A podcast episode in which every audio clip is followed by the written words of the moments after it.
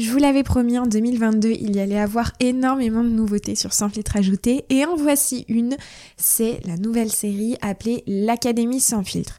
L'Académie sans filtre, c'est quoi? On va se parler de toutes les notions euh, marketing évoquant un élément du mix, donc que ce soit la promotion, le merchandising, l'assortiment ou l'activation avec des experts. Et aujourd'hui, je suis ravie de vous parler d'innovation avec Emmanuel et Emmanuel, donc on va préciser Emmanuel Fournet et Emmanuel Ansou, qui sont des experts de la grande distribution.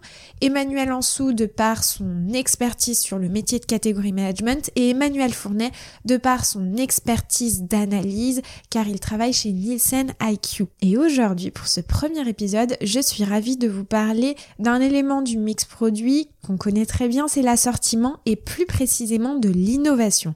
On est tous très fiers, surtout quand on travaille en grande distribution, d'aller voir les innovations en rayon. Et eh bien maintenant, j'espère que vous ne les regarderez plus pareil, plus de la même manière, puisque vous aurez écouté cet épisode et vous aurez tout compris de comment on lance une innovation. Comment finalement, en interne, on accompagne le lancement d'une innovation? Dans cet épisode, on va se parler de la mise en marché, du lancement, de la connaissance catégorielle. On va se parler de toutes ces phases de pré-lancement, de revente aux clients nationaux, d'accompagnement et d'activation, et puis finalement de revente sur le terrain et de bilan. On va revenir sur ces notions académiques et essentielles de l'innovation pour en comprendre les tenants et les aboutissants, mais aussi et bien sûr rester jusqu'à la fin de cet épisode parce que Emmanuel Ansou et Emmanuel Fournet reviennent sur les innovations qui ont marqué leur carrière, que ce soit des tops ou des flops. Alors je vous laisse tout de suite avec l'épisode du jour, l'Académie sans filtre, l'innovation.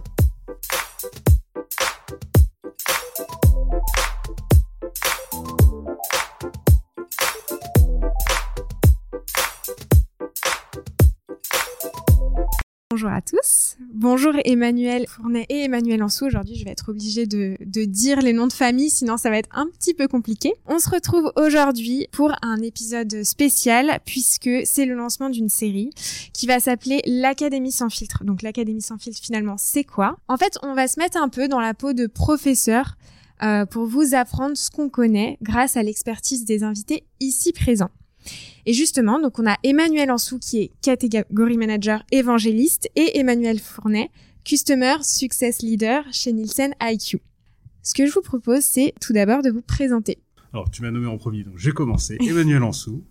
Euh, donc moi, je suis euh, après un grand long parcours dans des grands groupes euh, agroalimentaires sur des fonctions plutôt commerciales et marketing.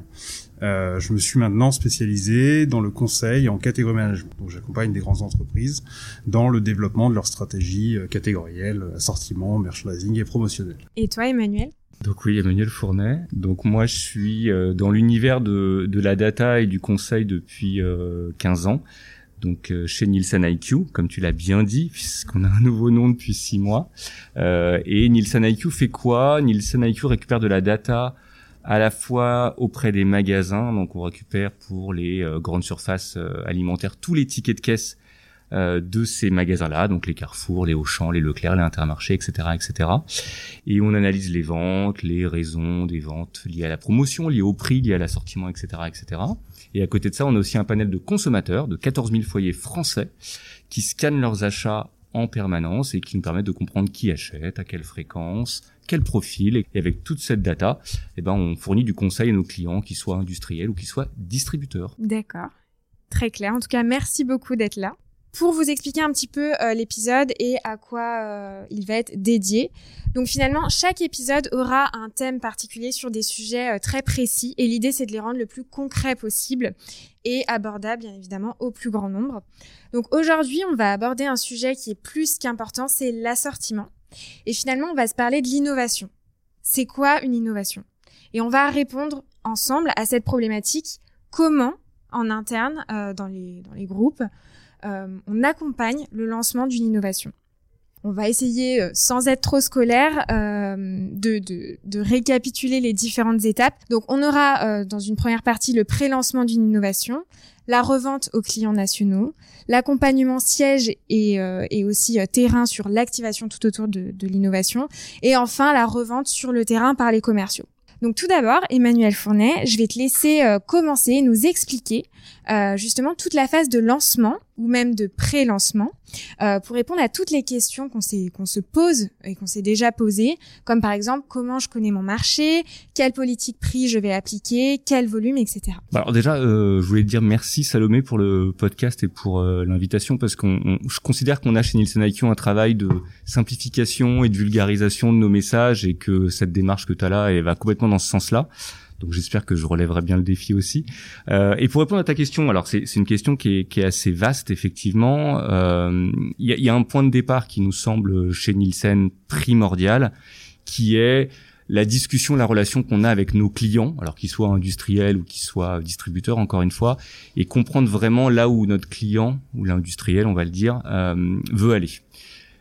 Il y a un projet de lancement d'innovation, un projet de lancement de nouveaux produits mais quel est l'objectif, quelle est la cible visée, quelles sont les informations déjà détenues par l'industriel qui vont nous permettre, nous, bah, de mieux comprendre où est-ce qu'on doit mettre l'effort d'analyse, ce qu'on doit creuser, ce qu'on doit potentiellement ne pas creuser, parce que si un client a décidé que tel niveau de, prix, excuse-moi, euh, doit être la, la cible à atteindre, on va pas aller travailler tel autre niveau de prix ou telle autre fourchette de prix. Donc c'est juste un exemple, mais on pourrait avoir un exemple sur une cible euh, qui va être visée, sur un format, un grammage qui est souhaité et ça oriente notre analyse forcément. Donc la première étape, c'est vraiment ce, ce qu'on appelle nous le brief et qui est euh, l'objectif de comprendre où est-ce qu'on veut aller, quelles informations sont dispo et ce qu'on va vraiment apporter en plus par rapport à, à l'information qui est déjà détenue par, euh, par l'industriel.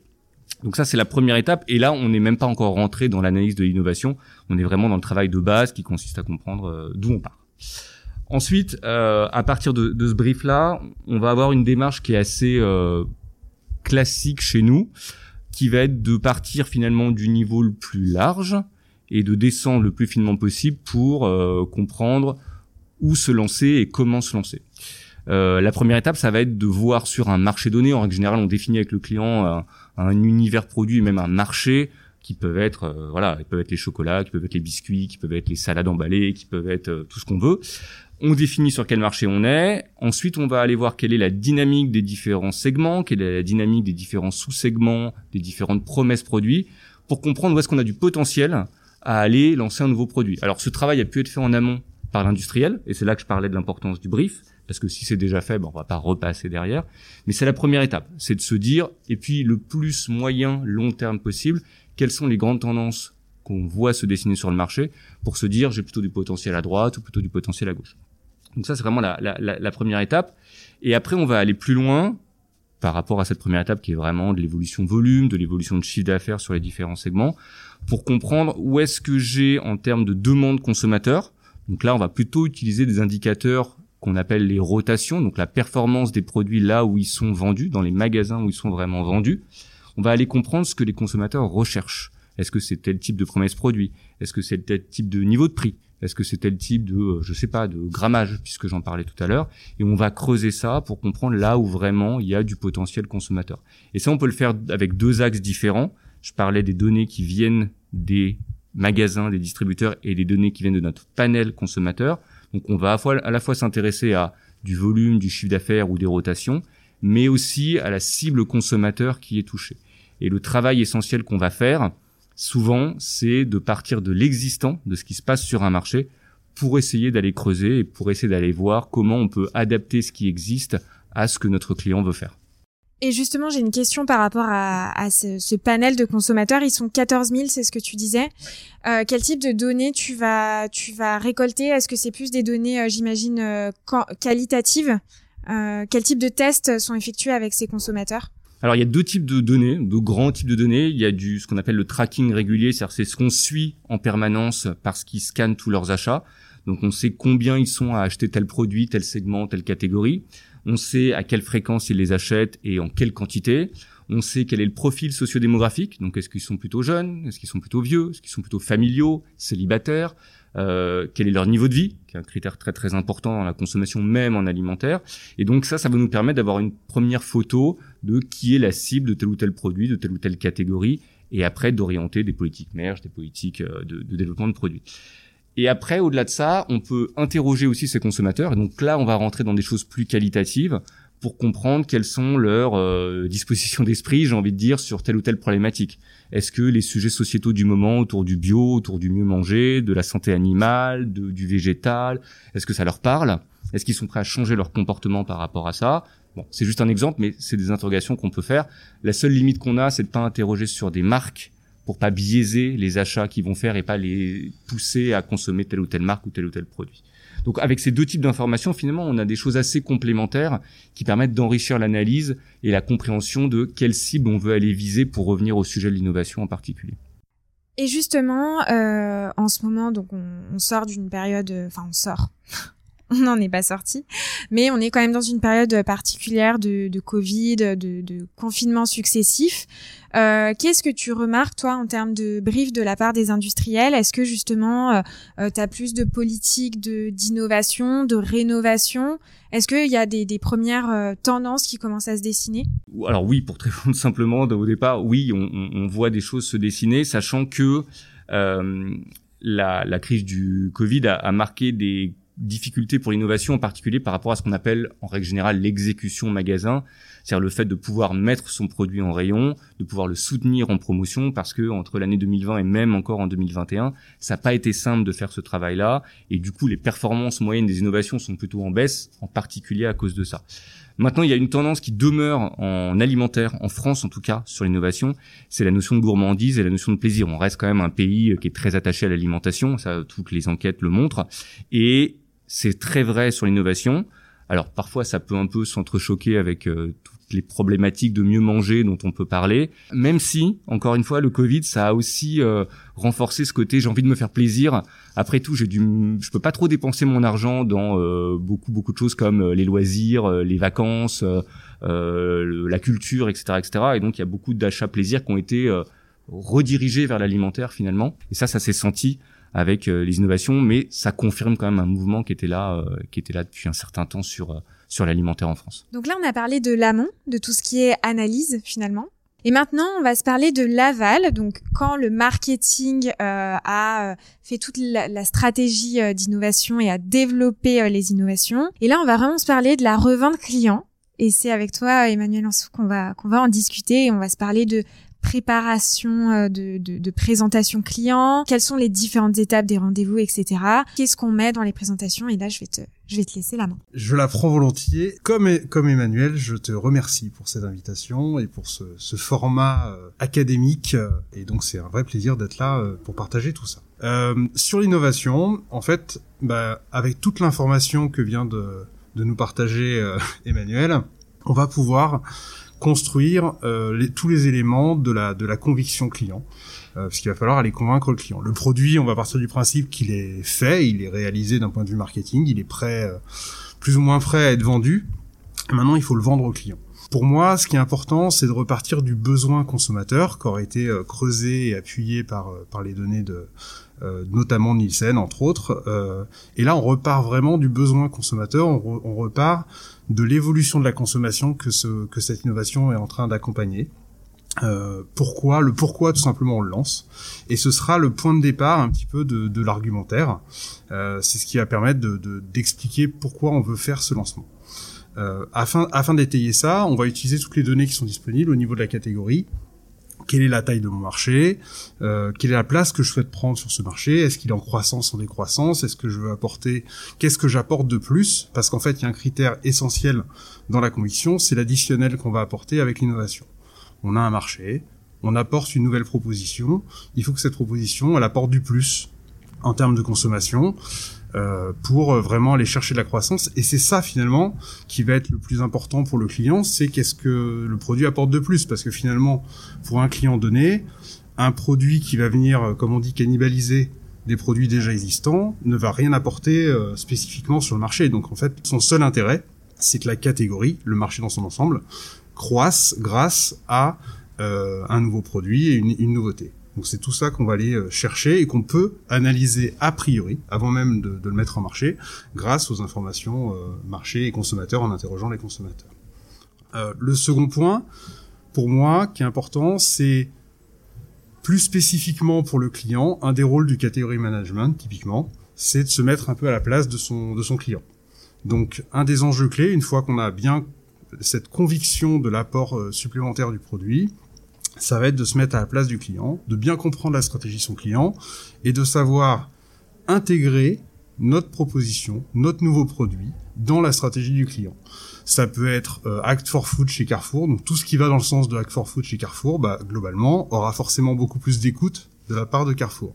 Euh, Monoprix sur un positionnement plus premium va être euh, réceptif à des produits qui vont aller dans ce sens-là, plutôt novateurs, plutôt de petites marques, éventuellement avec un pricing plus important, puisque c'est une enseigne qui saura tout à fait, qui a une population euh, de consommateurs qui est beaucoup plus affine, avec des propositions plus premium.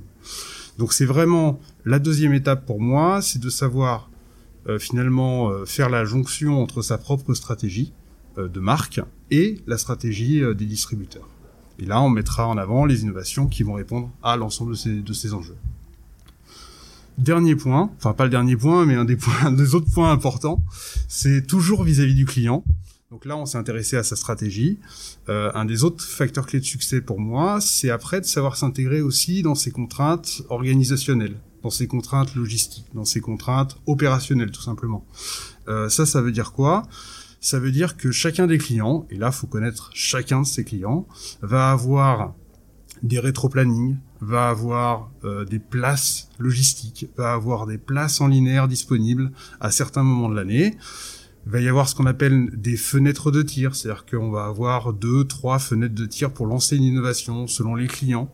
Euh, tout ça, c'est des éléments très opérationnels jusqu'à des organisations logistiques sur les entrepôts, sur la façon de livrer les entrepôts, puis les magasins, qu'il faut intégrer très en amont. Donc là, on se parle de 6 à 8 mois avant la date effective d'un lancement. Il faut savoir intégrer dans son plan d'innovation pour, de manière très très opérationnelle, mais essentielle au succès, euh, pour savoir justement mettre de manière son, son produit en marché de manière la plus performante et la plus adéquate possible. Euh, in fine, ce qu'on va se dire, c'est que euh, une fois qu'on s'est adapté à chacun des clients, on sera sur les bons cadenciers, donc les listes de produits euh, vendus en magasin, sur les bons cadenciers chez chacun des clients, et ce qui permettra de faire de faire le bon référencement. Euh, un, un, élément qu'on peut ajouter par rapport à ça, qui me semble important toujours, parce qu'on le, on, le, sous-estime parfois trop, il faut bien, quand je dis bien comprendre chacun des clients, il va y avoir deux grandes typologies de, de clients, il va y avoir les clients intégrés et les clients euh, indépendants. Donc les clients intégrés, ben, on va parler à un acheteur national qui va être euh, euh, qui va avoir beaucoup plus la main sur les assortiments de l'ensemble des magasins. Et donc là, on va parler au niveau national et puis on va s'adapter à, cette, à cet acheteur-là et à ce type de discours-là. À l'inverse, une autre façon, c'est de travailler des enseignes indépendantes, donc plutôt comme Leclerc, Système U ou, ou Intermarché, qui elles sont décentralisées et chez qui il faut aller convaincre magasin, quasiment magasin par magasin, pour aller convaincre de la pertinence de son, de son produit. Là, on passe un peu à la revente euh, magasin de, de chacun. Voilà. Et est-ce que tu pourrais nous donner un, un exemple pour toi d'une bonne innovation, en tout cas, où, euh, où le, la revente client semble avoir été euh, plutôt bien, alors je sais pas si c'est bien effectué, c'est un, un, ensemble de facteurs, mais est-ce que tu as un exemple parlant qui pour toi fait sens par rapport à un client? Euh, oui, alors on, on, on, est toujours un peu dans les grands, dans les très grands, on est toujours un peu toujours sur les mêmes euh, exemples très très révélateurs, euh, type euh, type les, toutes les, tous les produits de Ferrero en général, qui a une puissance commerciale qui est qui est incontestable. en fait, les produits Ferrero, sans, sans cibler particulièrement les produits, si on parle de résultats de d'innovation d'un point de vue commercial, on va beaucoup regarder la vitesse d'exécution. Donc on va beaucoup regarder la vitesse de montée en diffusion, donc la présence des produits en linéaire, parce que ça c'est un des éléments clés. Euh, on va vraiment, et on y reviendra après dans, les, dans, dans, dans ce qui est dans les KPI important, mais pour moi, ce qu'on juge, c'est vraiment ce résultat-là. C'est de se dire concrètement, est-ce que mon produit, déjà d'un point de vue commercial, est-ce que tous mes produits sont arrivés dans tous les magasins à peu près au même moment et très vite par rapport à la date de lancement? Parce qu'en fait, le premier enjeu, ça va être de mettre le produit à disposition des consommateurs, des shoppers en magasin, et que euh, cette euh, conversion, littéralement, entre le produit sur qui arrive sur une étagère et qui tombe dans un caddie, euh, se fasse le plus vite possible. Donc c'est vraiment le, moi pour moi le critère clé, ça va être cette exécution-là. Et après, le deuxième levier qui va être essentiel, c'est de savoir dans le soutien de ces innovations, savoir s'adapter aussi à chacun de ses clients, utiliser les moyens de ses clients pour investir en promotion, en moyens d'activation, quels qu'ils soient au sens large, pour justement promouvoir, mettre en avant les innovations. Donc ça va être de la mise en avant type euh, tête de gondole, ça va être de la mise en avant au sein du linéaire avec des moyens euh, de merchandising classique pour mettre en avant les produits. Ça va être des moyens promotionnels qui vont pas qui vont servir au premier achat, c'est-à-dire qu'on va inciter les gens avec une remise à prendre un risque qui sera moindre sur un nouveau produit, parce que je ne connais pas ce produit, j'ai envie de l'essayer, mais en même temps ça a un prix, eh ben on va mettre une remise sur le produit pour euh, faciliter le premier achat et puis euh, commencer à inciter à l'essai en fait tout simplement.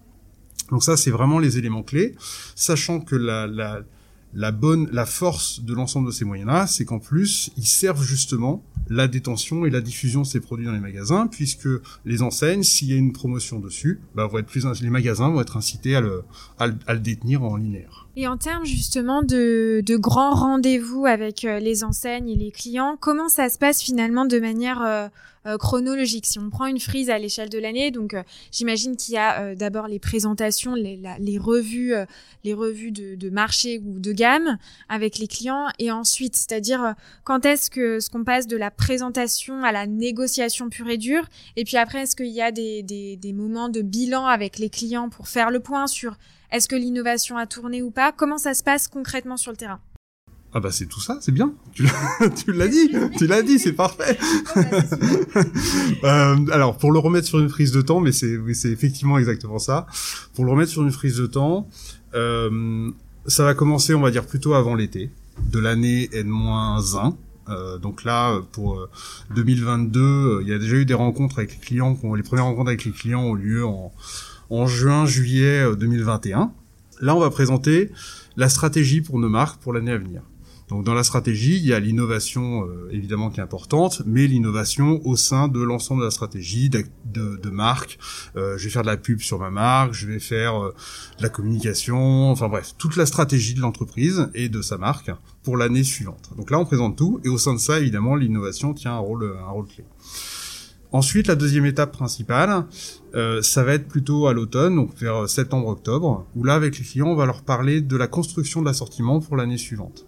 Donc là, on va aller voir les clients, on va leur dire, bah voilà, aujourd'hui, vous, vous détenez sur tel marché, vous détenez une centaine de références. Il y en a... Euh, 10 qui n'ont pas leur place, euh, il y en a 80 euh, qui sont bien, il y en a 10 qui sont moyennes qu'il faut surveiller. Bon, ça c'est la définition de votre assortiment aujourd'hui pour l'année prochaine, ma catégorie, c'est une catégorie qui a du potentiel, qui va être en croissance, et puis moi je viens avec de l'innovation. Bon, il va falloir penser à me garder des places, concrètement, hein, sur les sur les listes produits et sur les linéaires in fine. Il va falloir me garder des places pour l'année euh, pour l'année suivante. Ça, c'est une discussion qui a lieu effectivement au début de l'automne. Ensuite, on va rentrer bah, dans la phase de négociation à partir de novembre-décembre. Donc là, finalement, jusque-là, c'était un travail qui était très euh, euh, mené par le category management et là on va basculer plutôt sur un axe de négociation plutôt mené par les comptes clés par les par les par les qui à compte qui vont rentrer dans une négociation qui va être à ce stade beaucoup plus financière Là, l'enjeu de la négociation, ça va être de mettre des, tout simplement des montants d'investissement en face d'un potentiel plan d'innovation euh, ou d'un plan d'activation au sens plus large. Mais là, pour rester sur l'innovation, en fonction des nouvelles innovations, bah voilà, l'année prochaine, chez Carrefour. Euh, j'ai prévu d'investir un peu de sous en promotion, en mise en avant pour mes nouveaux produits, parce que je veux soutenir euh, ces, nouveautés et, euh, et, je veux le faire avec Carrefour, par exemple là. Donc, euh, donc j'investis. Et ça, c'est toute la négociation qui a lieu jusqu'à fin février, début mars. Une fois passé ce moment-là, en général, va arriver assez vite la partie merchandising. Donc là, on va intégrer ces innovations au plan merchandising. Et puis, bah finalement la mise en marché, on va quand même finir par les lancer parce que là on en a beaucoup parlé, mais les produits sont toujours pas en magasin. Donc là à partir d'avril en général, je parlais de fenêtre de tir tout à l'heure, on va avoir une première fenêtre de tir où les produits vont commencer à arriver en magasin une fois la négociation terminée. Les produits vont commencer à arriver en magasin. Les produits vont vivre leur vie, vont être activés, vont être présents sur les linéaires, vont avoir des promotions et puis euh, vont vivre leur vie, vont être pris par les consommateurs ou pas. Et donc, un peu après, si on fait bien le boulot, eh ben on va justement rentrer dans une phase de bilan et d'analyse de la performance de, ces innovations. Et là, on se parle donc d'un cycle qui est très long hein, au global, puisqu'on est sur une grande année. euh, entre le moment où on va commencer à évoquer les produits, les produits souvent sont peut-être même pas complètement prêts, sont en train d'être finalisés, en train d'être discutés avec les consommateurs, comme on disait tout à l'heure avec Emmanuel, et mis en marché, regardés, et puis analysés.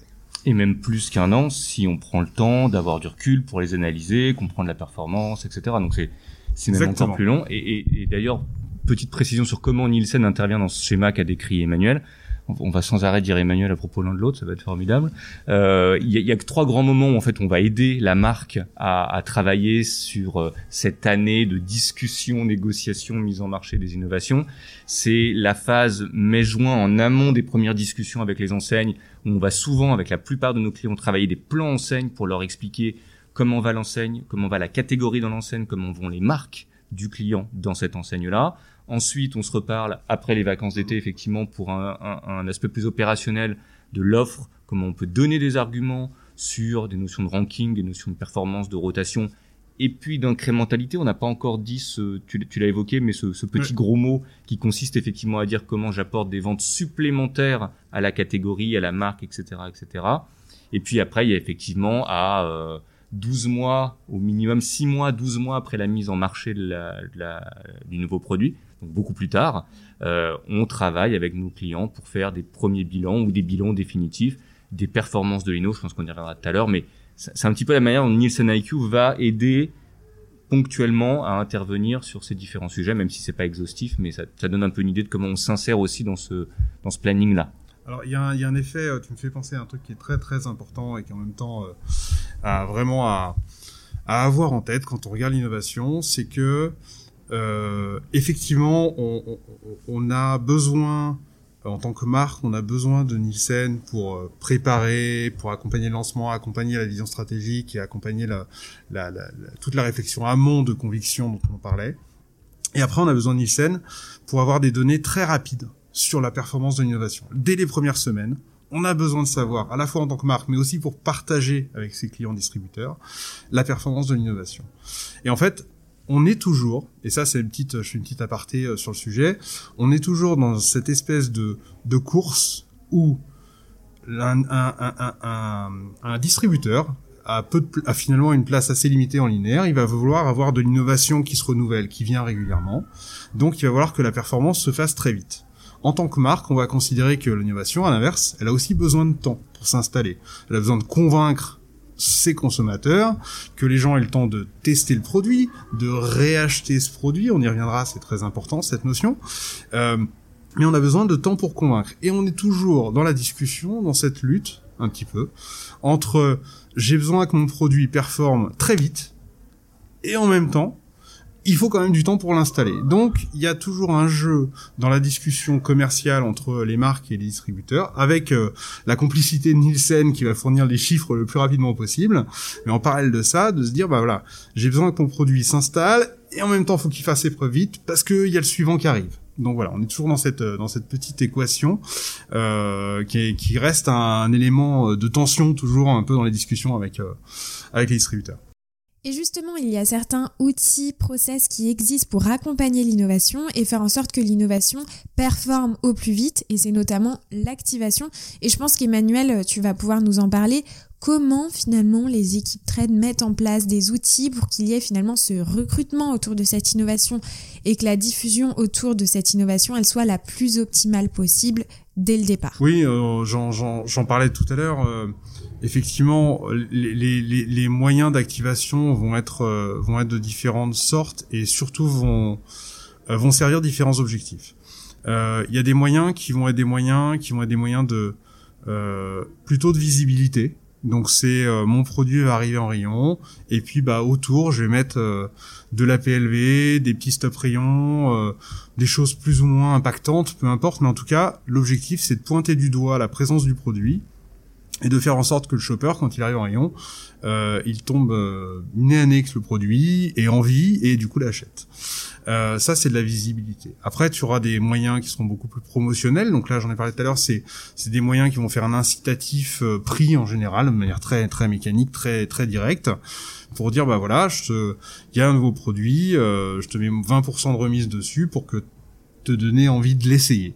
Et après de revenir et de l'acheter plein pot pour le coup, mais dans un premier temps, euh, je mets un avantage. Euh, Il y a des éléments qui vont être des éléments toujours de visibilité, mais ce que j'appellerais d'extra visibilité, c'est-à-dire que j'ai mon produit, là je le fais sortir du rayon, donc je vais le mettre en TG, je vais le mettre en display, je vais le mettre euh, dans différents points de contact avec le dans le parcours shopper. Euh, et ça, c'est des moyens qui vont permettre de faciliter la rencontre entre le produit et le shopper, toujours, on est toujours là, mais sans avoir besoin que le shopper atteigne le rayon. Donc on va être sur encore un autre niveau. Et enfin, de manière beaucoup plus large pour le coup, il va y avoir tous les moyens plurimédias, et là qui font la jonction avec le marketing. Euh, Est-ce que mon produit est en pub? Simplement en pub télé, en pub sur les réseaux sociaux. Euh, quelle est la visibilité de, mon produit au global? Est-ce que si je reviens au magasin, est-ce que euh, je mets, j'utilise aussi les moyens d'affichage euh, à l'entrée du magasin, en tract et autres? Est-ce que j'utilise les moyens de- des enseignes pour aussi toujours asseoir la visibilité un petit peu de mon produit? On, on comprend bien, juste pour boucler la boucle avec ça, on comprend bien quand on a vu tout ça, l'enjeu de la présence du produit et du coup de ce que de tout ce qu'on se disait avant sur euh, la préparation à amont et le fait que les produits soient en magasin au bon moment est super importante puisqu'il y aurait rien de pire que un consommateur qui qui voit son produit euh, mis en avant sur Instagram par exemple et qui se pointe en magasin et ne le trouve pas. Voilà, ça c'est la pire euh, la pire exécution possible. Exactement, et pour rebondir, je vais prendre des exemples concrets d'innovations qui sont sorties euh, ces, derniers mois, voire années. On peut se parler par exemple de euh, la pâte à tartiner au frais de Michel et Augustin qui demandait, qui nécessitait euh, une vraie, en tout cas je pense, explication auprès des enseignes pour justement expliquer pourquoi cette pâte à tartiner était au rayon frais et pas au rayon épicerie.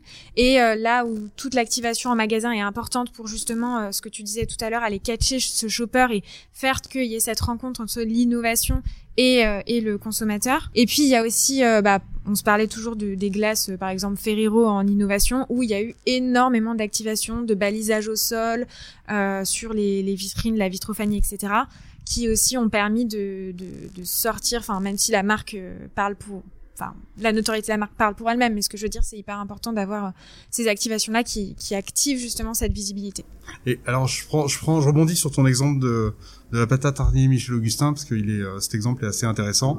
Euh, en fait, Michel Augustin, quand ils ont lancé cette, cette pâte à tartiner, effectivement, elle est au frais. Donc ça, c'est nouveau, ça n'existait pas. euh, ils sont dans le cas presque de la création d'une nouvelle catégorie.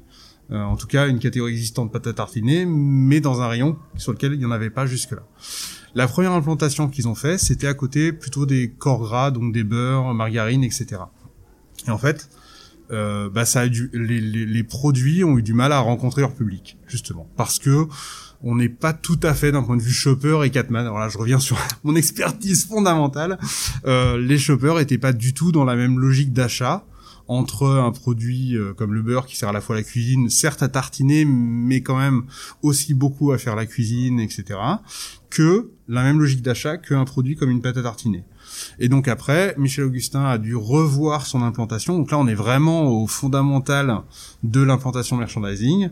Ils ont revu leur implantation pour repositionner ce produit-là dans un univers beaucoup plus gourmand, proche des desserts, euh, beaucoup plus logique avec un produit chocolaté très gourmand, comme était la, comme une pâte à tartiner, pour être beaucoup plus en lien avec les attentes euh, du shopper. Donc des fois, il y a des petits écarts comme ça qu'il faut corriger, euh, mais pour être sûr justement que, le, que les produits soient bien trouvés, soient bien visibles par les consommateurs en rayon. Je savais pas qu'ils avaient revu leur politique euh, merchandising, donc pour le coup c'est super intéressant ce que ce que tu Alors concernant l'activation, elle se travaille euh, à différents niveaux, euh, sièges, à différents types de postes, et même, pour complexifier encore plus, à différentes fonctions en fonction des entreprises.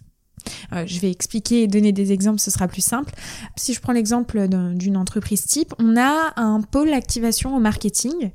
Euh, donc la personne qui se charge de l'activation, elle va donner le ton et finalement l'histoire à pousser euh, du fil rouge à toutes les enseignes. Donc en fait, cette personne, elle va être garante de l'image et l'expression du message de la marque. Elle va donner finalement la ligne directrice des animations de la marque, le cadencement des temps forts et les recommandations de relais. Alors par exemple, ça peut être euh, créer des guidelines, guidelines créatives et des templates de communication pour le trade. elle va s'occuper des, des mécaniques et des créations des temps forts, du développement et des mises en place de toutes les activations in-store non posées par la force de vente. Ça peut être de l'animation dégustation, de l'acti-shelf, du DOH, et puis aussi, par exemple, créer des campagnes de bannière drive nationale à partir du plan d'activation, ou euh, ça peut être, euh, pour aller encore plus dans le concret, euh, créer des flyers pour, pour toutes les enseignes. Ensuite, on a le catégorie manager qui, lui, va décliner en trade marketing, qui va décliner le trade marketing par enseigne. Lui, son poste, ça va être être garant de l'adaptation de cette ligne directrice et des animations avec des actions adaptées aux enseignes et pour qu'il y ait une cohérence avec l'esprit des catégories gérées avoir une vraie vision euh, shopper. Donc ça peut être par exemple des opérations trade. Donc l'idée c'est par exemple je suis catégorie manager, je vais définir mes objectifs, mon brief, euh, travailler les différentes créations et mécaniques en fonction euh, des creative guidelines de la marque et puis je vais aller revendre mon opération à mon client Carrefour par exemple qui a été défini en amont avec le marketing. Et puis, on va avoir un poste aussi euh, qui est clé. Ça va être le responsable développement et animation des ventes. Et ça, en général, dans toutes les entreprises, on a ce type de poste. Et là, ça va vraiment être pour la partie déclinaison terrain. Donc, cette personne, elle va être garante de la déclinaison des créations sur les supports de la force de vente euh, qui vont être créés selon l'axe créatif et la bonne réalisation des activations en point de vente. Donc, cette personne a un lien avec le responsable de la performance des ventes pour aligner les objectifs en point de vente. Je m'explique, par exemple, elle va s'occuper de développer et imprimer toutes les PLV qui sont posées par la force de vente.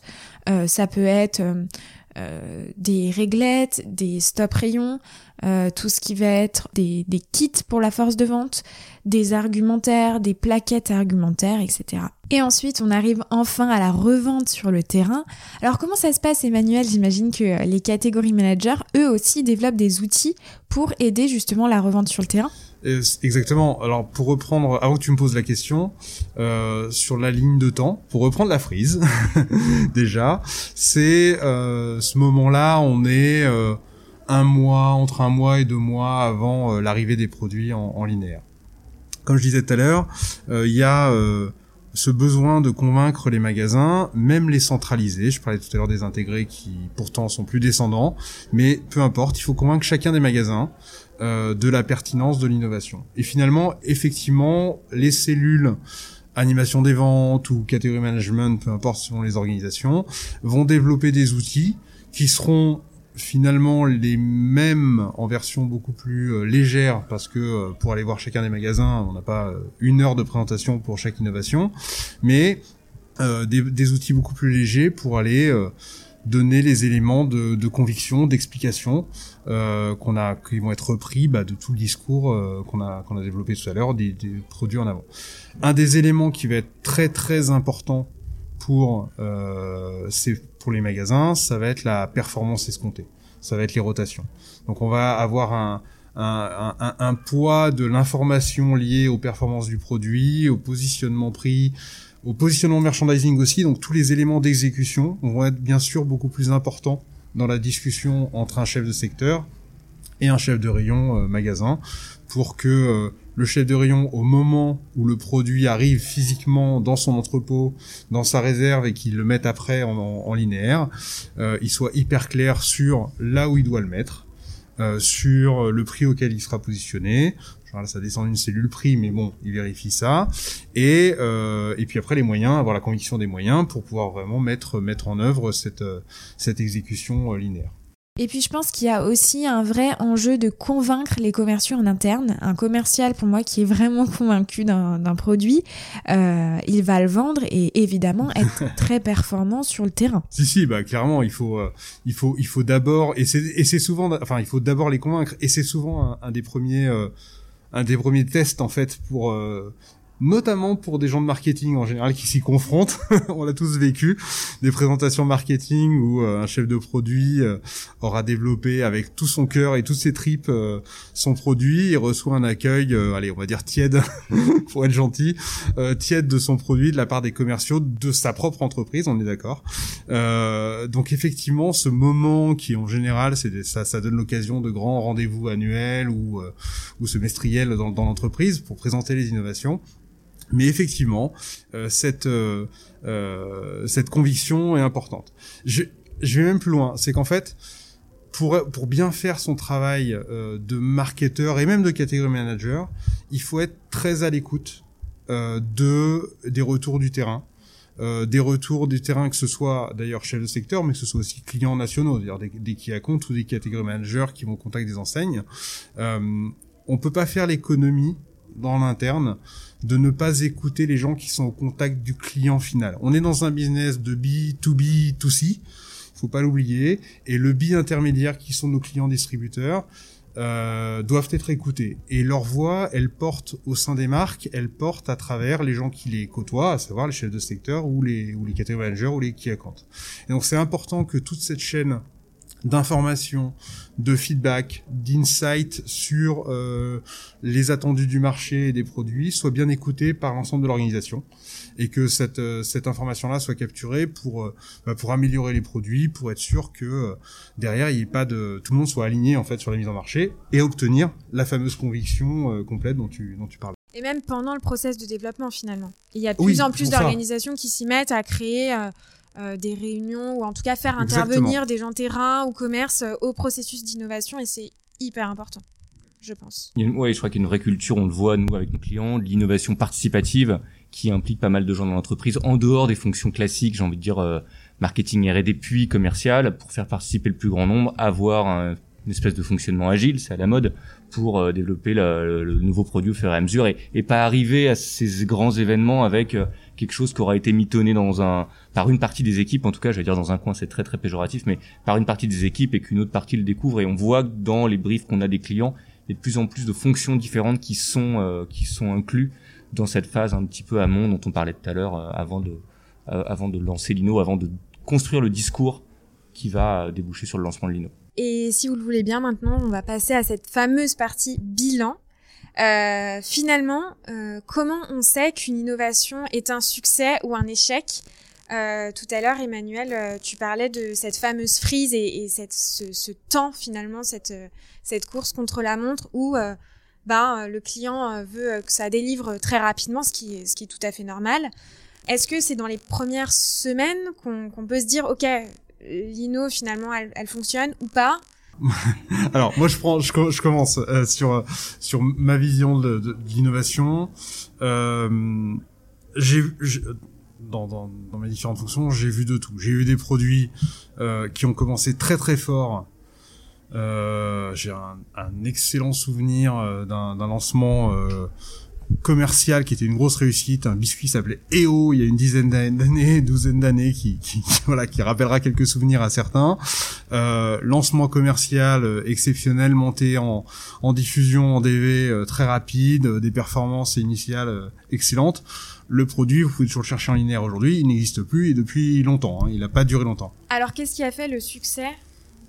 Le succès, sur le court terme en tout cas. Le succès commercial, c'est ça reprenait tous les ingrédients que qu'on a mentionné jusque là en fait sur euh, l'investissement, l'écoute des clients, l'engagement des clients, la vitesse d'exécution linéaire, la mise la mise en, en rayon.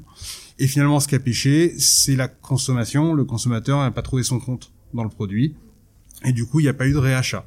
Donc ça, on y reviendra après dans les manuels. Je te laisserai compléter sur cette partie-là, mais mais mais voilà, mais il n'y a pas eu de réachat concrètement et du le produit a juste disparu des linéaires en deux ans. Donc c'était hyper rapide. C'était quoi, EO C'était une tuile biscuit euh, chocolaté. Oui, ça orange, packaging orange, un, peu packaging en tube, en hauteur, hyper visible en plus, grosse ça, efficacité. Ça avait un aspect chips avec du chocolat. Euh, oui, un peu. je suis un peu l'extrême. Ouais, un peu l'extrême, mais oui, il y avait de ça. Donc, voilà. Et, et à l'inverse, des produits qui euh, démarrent lentement mais finissent par euh, trouver leur place. Mais ça, très honnêtement, il y en a pas beaucoup. En fait, on voit, on a beau dire, et moi je suis le premier à défendre le temps de euh, le temps d'installation des innovations. mais quand même dès les premières semaines, dès les premières périodes, on va voir assez vite, les premiers mois, dès les premiers mois, on va voir si la performance du produit va être solide ou pas. Euh, si on a passé la mise en, la mise en linéaire, la diffusion qui est assez importante, et qu'on passe une première vague, euh, notamment d'activation, comme on parlait tout à l'heure, que ce soit un petit peu de médias, que ce soit des moyens linéaires, que ce soit etc. Si on a passé cette première vague là et que la performance est pas encore installée, en général, euh, soit ça demande énormément de moyens pour vraiment l'installer, et il y a que quelques grands groupes qui peuvent se permettre de soutenir euh, très longtemps une innovation avec des moyens forts, soit malheureusement euh, l'innovation aura peu de chances de, de, succès sur le long terme. Moi, ça c'est ma vision, voilà, très plutôt d'expérience de regarder les innovations. Je vais, je vais aller dans ton sens quasiment sur surtout en appuyant avec quelques données euh, chiffrées qu'on peut voir chez, chez Nielsen IQ. En règle générale, c'est vrai qu'on alors tu le disais tout à l'heure et tu m'as un peu repris et tu as raison, euh, je disais qu'il faut quelques mois pour faire un premier bilan. En même temps, la plupart de nos clients nous demandent des suivis à la semaine, parfois à J plus 2, J plus 3, quand on est capable de sortir ces chiffres-là aussi vite, euh, de performance de l'innovation, de montée en diffusion, comme on en a parlé tout à l'heure, de niveau de rotation, donc est-ce que je performe bien encore une fois là où je suis vendu, pour comprendre le plus vite possible comment ça marche, si ça marche et si ça marche pas. Parce que tu as raison Emmanuel, euh, les premières semaines, allez, les premiers mois sont quand même, je vais dire malheureusement, euh, je sais pas si c'est malheureux d'ailleurs, enfin c'est comme ça, un très très très bon indicateur de la performance à moyen long terme. Et tu disais qu'il y avait des contre-exemples, c'est vrai, dans un sens ou dans l'autre d'ailleurs, mais ça reste plutôt des contre-exemples et donc des exceptions par rapport à la règle générale. On, a tendance à dire sur les, les indicateurs clés que sont euh, le niveau de diffusion, que sont les rotations, qu'au bout de trois mois, on a quand même une très très bonne vision de ce que va donner le produit. Un exemple, on fait chez Nielsen IQ euh, tous les ans le classement des meilleures innovations dans l'alimentaire et euh, entretien, hygiène, beauté également. On fait un premier point au bout de trois mois, donc on regarde toutes les innovations après trois mois, et puis après au bout de six mois et douze mois. Et en fait, alors là je parle que des meilleures innovations, mais disons que le top 20 en alimentaire, il bouge quasiment pas entre les trois premiers mois et les 12 premiers mois. Après, entre le top 20 et euh, les centaines d'innos lancés tous les ans, y a, il y a de la variété.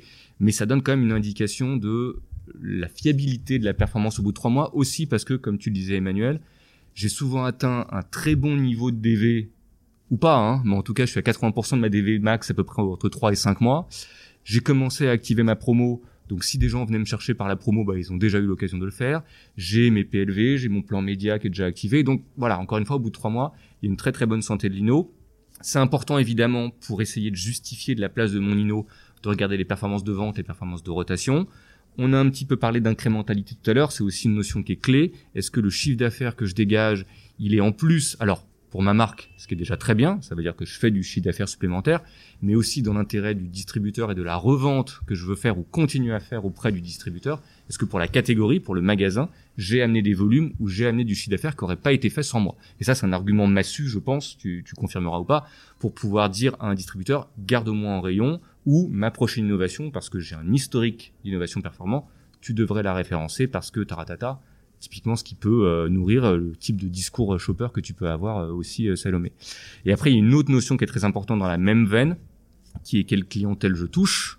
Un, pour moi, est-ce que je touche la clientèle que je visais? C'est quand même pas anodin. Et deux, est-ce que pour l'enseigne, je touche une clientèle intéressante? Alors, ça, peut vouloir dire beaucoup de choses. Hein. Est-ce que c'est la même clientèle que l'enseigne ou est-ce que ça lui apporte une nouvelle clientèle? On pourra en reparler. Mais en tout cas, est-ce que cette clientèle, elle a créé du trafic supplémentaire, pareil, donc sur la catégorie, est-ce que j'ai amené des shoppers qui n'étaient pas clients de la catégorie? Là, typiquement, il faut un tout petit peu plus de temps pour pouvoir le mesurer, parce qu'il faut que ça s'installe. Mais encore une fois, hein, entre 3 et 6 mois, on a déjà une très très bonne vision de est-ce que, en année 2, puisque c'est souvent ça le juge de paix, je reverrai, moi, en tant que consommateur, l'innovation en rayon ou pas. Tout à fait. Et moi, j'abonde je, je, tout à fait. Et pour moi, il y a trois grands... Euh trois grands critères qui vont être regardés par euh, par les équipes euh, par les équipes marques et aussi euh, partagés avec les distributeurs. tu vas voir la performance, valeur ou volume, les rotations, est-ce que le produit tourne simplement au sein dans les linéaires. Il va y avoir un élément qui va être plus qualitatif effectivement et consommateur, quelle est la cible que je touche parce qu'effectivement faire du recrutement sur une catégorie c'est hyper intéressant même si les performances sont moyennes. Si on apporte des consommateurs qui n'étaient pas présents sur la catégorie, on apporte énormément de business additionnel et donc là ça devient très intéressant. Et le dernier élément pour le d'un point de vue client, c'est l'impact de la marge. Euh, si j'ai un produit qui est euh, correctement pricé, qui dégage même des rotations moyennes, mais avec une marge qui est très confortable pour le distributeur, ça donnera un argument supplémentaire évidemment pour le laisser, euh, pour laisser en linéaire et lui laisser vivre, vivre sa vie. Et justement, donc on arrive à la fin de cet épisode, mais justement, je voulais vous poser une question. Quelles sont est-ce que vous avez une innovation à nous, à nous partager qui vous a marqué dans votre carrière, qui a très bien fonctionné ou qui a été un flop et pourquoi? Exemple de succès peut y en avoir pas mal hein, euh, parce que euh, parce qu'au cours de moi ça fait 15 ans que que je suis dans la grande consommation et il y a pas mal de choses quand même qui qui ont pu passer et qui ont bien fonctionné. Moi, j'ai plutôt des souvenirs de euh, d'innovations qui ont été des échecs. C'est pas par mauvais esprit, mais on en parlait un petit peu avec Emmanuel tout à l'heure sur l'exemple que tu donnais. Il y en a deux autres que j'ai en tête un peu dans la même veine et qui viennent justement de grands groupes qui ont eu la capacité de les faire vivre en année 1 par beaucoup de soutien, mais la performance produit pure a pris le dessus en année 2 ou en année 3 et du coup euh, le produit a fini par disparaître des rayons. Le premier exemple, c'est euh, on, en parlait en off tout à l'heure, euh, c'est SN6 de Danone. Alors l'année, ça doit être début des années 2010, si je dis pas de bêtises. Donc SN6, c'est quoi? C'est un yaourt avec un packaging rose, donc qui se distinguait beaucoup en rayon, qui avait une promesse. Alors je vais me tromper dans les mots exacts, mais de rendre beau de l'intérieur la qualité du produit devait améliorer euh, la qualité de la peau, etc., etc. Donc c'était assez marquant en tout cas comme message, véridique ou pas, mais assez marquant. Et comme ça se distinguait en rayon et que c'était poussé par la force de frappe commerciale de Danone en référencement, en diffusion et en soutien promotionnel en particulier et pub également, ça avait bien tenu la route, on va dire, la première année. Et puis en année 2, euh, le produit était installé, euh, le réachat euh, jouait plus d'un point de vue consommateur que le premier essai. La promesse produit était donc vérifiable. Le soutien promo a un petit peu baissé et SN6 a vu ses performances baisser très très très rapidement et est sorti, je crois, euh, dès l'année 2 ou en année 3. Donc ça, c'est un premier exemple. Un autre exemple, c'est Coca-Cola Life à la stevia. Euh, la stevia, c'était un petit peu l'Eldorado des édulcorants à une époque parce que c'était euh, un goût plus agréable que les édulcorants classiques et c'était pas du sucre pour autant. Euh, donc euh, Coca-Cola évidemment avait sauté sur l'occasion comme beaucoup d'autres groupes. Aujourd'hui, je, je, me pose la question d'ailleurs de quel produit à la stevia sont encore durablement en rayon. Je, bon, j'avoue, il y en a peut-être, il y a peut-être des, des édulcorants qui se vendent encore, je, je sais pas, mais des produits avec un ingrédient étant la stevia, je, je bon, j'en ai pas en tête. Et donc, euh, Coca-Cola avait réussi à faire vivre euh, Coke Life un certain temps. C'était un lancement mondial, hein, en plus, euh, Coke Life. Et euh, au bout d'un certain temps, alors pas en année 2, mais en année 3 ou 4 peut-être, ils avaient commencé à, à, lâcher prise parce que la performance produit était pas au rendez-vous, ça trouvait pas sa place entre un produit comme Light ou Zero et le Coca-Cola rouge classique avec du sucre en tout cas. En Europe, du sucre, c'est pas le cas dans tous les pays du monde, mais en, Europe, et euh, ça avait jamais trouvé sa place. Donc, c'était soutenu par la force commerciale d'un grand groupe comme Danone et Sensis, mais à un moment, euh, la qualité du produit, on parlait de l'importance du goût, de l'importance du plaisir dans l'alimentation en France en tout cas, bon bah c'est des bons exemples. Ces produits-là n'ont pas trouvé leur place, n'ont pas trouvé leur cible, et ont fini par péricliter euh, un, deux ou trois ans après le lancement. Quoi. Du coup, moi, je prendre un succès alors. le temps de réfléchir. je vais le réfléchir. Je vais choisir un succès. Euh, moi, je prendrais bien, euh, je prendrais bien le, la marque euh, Oreo. Euh, je reste sur mes produits de cœur euh, historiquement biscuits et pourquoi je choisis celui-là, c'est que aujourd'hui il paraît installé dans le paysage euh, de consommation français, dans le rayon biscuits. En fait, le produit a été lancé il y a une dizaine d'années maintenant, euh, et en fait, ça fait partie de ces produits où il y avait un vrai manque de conviction au lancement. Alors, il y avait une conviction forte de Mondelez au niveau mondial, évidemment, parce que c'était le premier produit, premier biscuit vendu au monde. Donc euh, l'attaque du marché français euh, avec un marché de biscuits à 1,5 milliard, ça tentait évidemment euh, fortement l'actionnaire américain. Et lancer Oreo en France, c'était un énorme enjeu. Mais localement, un produit alimentaire noir et blanc en biscuit avec une connotation américaine, avec le côté avec les côtés à la fois euh, rêve américain pour le positif, mais aussi euh, junk food euh, mal aimé de l'autre, avait vraiment pas tous les atouts pour convaincre et j'avoue même en interne, hein, en interne chez chez Mondelez à l'époque, et le client derrière pour dire mais c'est quoi ce produit américain, ça marchera jamais. Enfin voilà, ça fait vraiment c'était un produit ça marchera jamais à ce moment-là. Et finalement l'expérience montre qu'avec euh, les bons moyens à la fois commerciaux et marketing, euh, la force d'une marque évidemment internationale derrière, donc un discours qui est ultra rodé en termes de, de, de, de capacité, de, de, conviction justement du produit, bah, la marque s'est installée et puis aujourd'hui on, elle n'est pas du tout remise en cause, au contraire elle, elle s'est même étendue euh, largement en assortiment. Donc euh, voilà, moi pour moi c'est un, une des belles marques installées euh, euh sur ces dernières années sur, le, sur, sur un rayon comme le rayon biscuit. Et ils ont même fait une collaboration là avec une marque de vin, si je dis pas de bêtises, Oreo. Ah peut-être, j'ai pas vu ah, ça. non, ça j'ai pas vu. Je vais pas m'étaler sur le sujet alors. Eh ben écoutez, merci beaucoup en tout cas pour cet épisode. C'était euh, vraiment euh, très agréable d'avoir cette euh, cette discussion. J'espère que ce sera très intéressant pour pour les auditeurs. je ne manquerai pas de mettre donc comme je l'ai dit en introduction toutes les, les parties ou alors vous pouvez décider d'écouter l'épisode en entier. C'est très bien aussi. à bientôt en tout cas et merci beaucoup. Merci beaucoup Salomé. Merci à toi. Merci beaucoup d'avoir été avec moi jusqu'à la fin de cet épisode. J'espère qu'il t'aura plu. N'hésite pas à m'écrire sur Instagram au nom de Sans filtre ajouté ou LinkedIn au nom de Salomé Charicton. Je réponds à tous les messages et je suis toujours super contente d'interagir avec vous. À bientôt!